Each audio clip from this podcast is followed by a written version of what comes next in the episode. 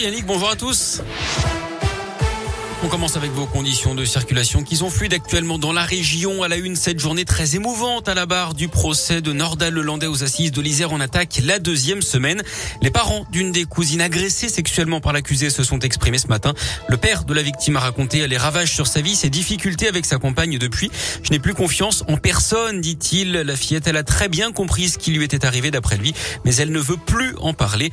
La mère de la fillette s'est également exprimée sur son cousin avec qui elle a passé une partie de son enfance. L'avoir défendu jusqu'à ce qu'il avoue. On ne pouvait pas avoir un monstre autour de nous, dit-elle.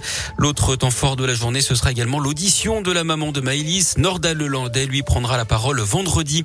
Comment alléger le protocole sanitaire dans les écoles après les vacances d'hiver? Les premières consultations euh, s'ouvrent cette semaine.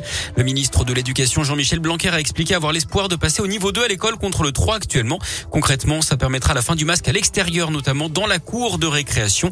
L'épidémie qui impacte également le monde de la culture, la fréquence dans les salles de cinéma et de spectacle vivant, le théâtre notamment en France, a baissé d'environ 25% ce début d'année par rapport à la même période avant la crise sanitaire. Au total, près de 14 milliards d'euros ont été mobilisés en faveur du monde de la culture en France depuis le début de la pandémie. Et puis notez également que le Portugal allège ses restrictions à partir d'aujourd'hui pour les voyageurs qui ont un pass sanitaire.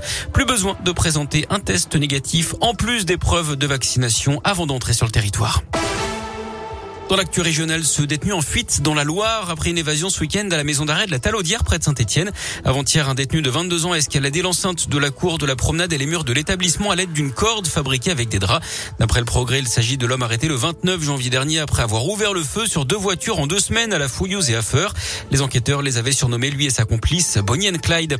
Un accident spectaculaire également sur la nationale 88, une voiture sur le toit. Ça s'est passé hier en fin de journée à hauteur du Chambon-Feugerolles en direction de Lyon.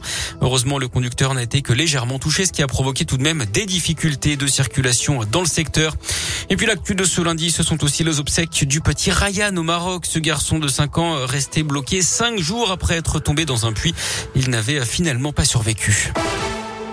En sport, une nouvelle chance de médaille pour les Bleus au JO de Pékin avec le biathlon. En ce moment, 15 km femmes, 4 Françaises sont engagées. Julia Simon, Justine Brezaz, Anaïs Bescon et Anaïs Chevalier. Ce matin, le ski alpin a apporté un deuxième podium à la délégation bleue médaille d'argent pour Joanne Claret, 41 ans en descente. Note également la chute de la porte-drapeau Tessa Worley en géant. En foot, je vous rappelle la belle victoire de Clermont hier après-midi à Nice 1-0, celle de Lille face à, du PSG pardon face à Lille 5 buts 1.